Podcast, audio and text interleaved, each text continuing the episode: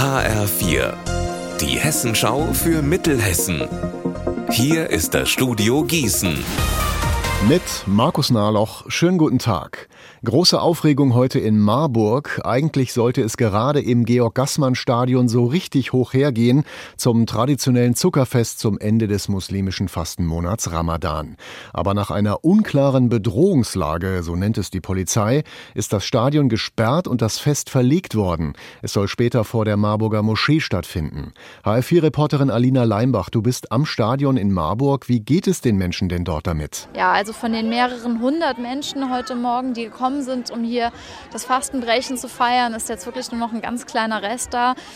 Die essen Schokolade oder Honigwaffeln und es gibt auch noch ein paar Kinder, die hier lautstark rumspielen. Aber die Stimmung ist schon etwas eingetrübt. Sie haben sich nämlich ja alle sehr hier auf das gemeinsame große Fest gefeiert, einer der wichtigsten Feiertage im Islam. Und auch hier diese Feier im Georg-Gassmann-Stadion ist eigentlich sehr bekannt. Ich habe auch einen Mann aus dem Taunus getroffen, der extra hierher gekommen ist, um zu feiern. Aber sie sagen auch, wir wollen uns das jetzt trotzdem nicht kaputt machen lassen. Wir versuchen das Beste draus zu machen. Und einer hat mir auch gesagt, ja, Allah gibt uns eben Prüfungen auf und die Geduldigen, die werden dann belohnt.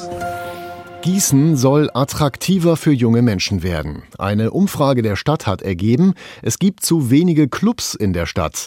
Darüber haben gestern Abend Clubbetreiber und Stadtverwaltung gesprochen. Ein Ergebnis, Gießen will mehr für Diskothekenbetreiber tun und die Stadt hat sich auch schon was einfallen lassen. Einen Pop-up-Club, also einen Club, den man eben mal auf und auch wieder abbauen kann. Dazu hat uns Oberbürgermeister Becher gesagt. Ich stelle mir vor, dass Veranstalter und Betreiber in Gießen die Chance haben sollten, sich auszuprobieren. Das ist diese Pop-up-Club-Idee, zu sagen, Formate haben erstmal einen Ort, um zu gucken, wie kommt das an. Das Zweite ist, dass wir einfach aufmerksam bleiben wollen, wo sind Location, die man sozusagen auch anbieten kann und wo Betreiberinnen und Betreiber auch den Mut finden, es wirtschaftlich zu riskieren. Das ist im Moment sicherlich ähm, auch eine Schlüsselfrage. Unser Wetter in Mittelhessen. Sonne und Wolken wechseln sich heute Nachmittag ab. Vereinzelt gibt's Schauer bei Werten zwischen 16 Grad in Haiger und 18 Grad in Florstadt. Am Wochenende bleibt es wechselhaft, morgen aber bis 21 Grad, am Sonntag bis 16 Grad. Ihr Wetter und alles, was bei Ihnen passiert, zuverlässig in der Hessenschau für Ihre Region und auf hessenschau.de.